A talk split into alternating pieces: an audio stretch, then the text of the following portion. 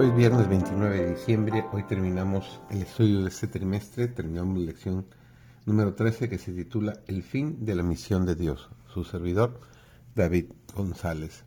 Como adventistas, ciertamente enfatizamos la segunda venida en nuestras iglesias y nuestra obra de evangelización. El mundo necesita desesperadamente el mensaje de esperanza que ofrece el regreso de Jesús.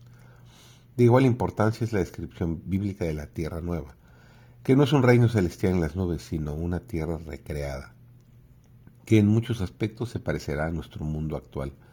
La gran diferencia entre la tierra nueva y esta tierra es que ya no existirán los problemas del pecado y la muerte.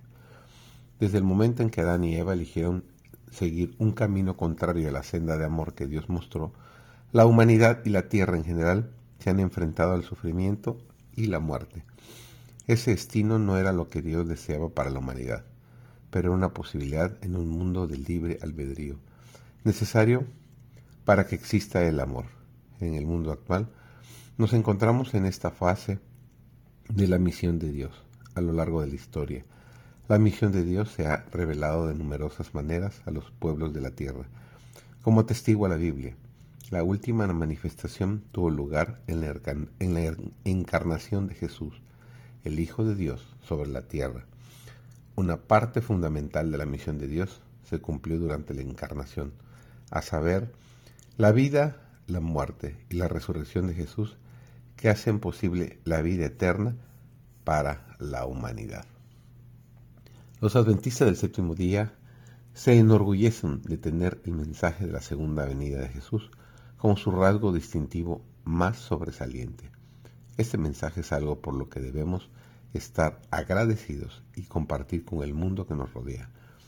No cabe duda de que este mensaje es el que el mundo necesita oír desesperadamente. Pero la verdad acerca de la segunda venida trasciende el hecho de compartir un mensaje. La humanidad también necesita ver lo que significa vivir en el presente con la esperanza del regreso del Señor y de la tierra nueva. Creer en la descripción bíblica debe llevar a algo más que a sermones evangelizadores, a una forma radicalmente distinta de vivir el presente. Quienes lean Apocalipsis 21 y 22 y comprendan la belleza relacional que retrata deberían sentirse atraídos por este tipo de vida ahora. Existen límites debido al impacto del pecado y la muerte, pero estas limitaciones no excluyen la posibilidad de compartir atisbos de la tierra nueva.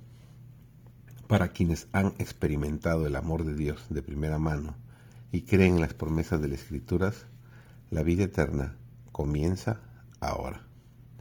Cuando la esperanza del regreso del Señor y la realidad de la tierra nueva forman parte de nuestra forma de vivir, los creyentes experimentamos la vida cotidiana desde una perspectiva esperanzadora en medio de un mundo que puede parecer sin esperanza esta perspectiva puede ayudar al creyente a vivir y a compartir la alegría y la paz cristianas, que se manifestarán en la bondad, la paciencia y la amabilidad hacia los demás.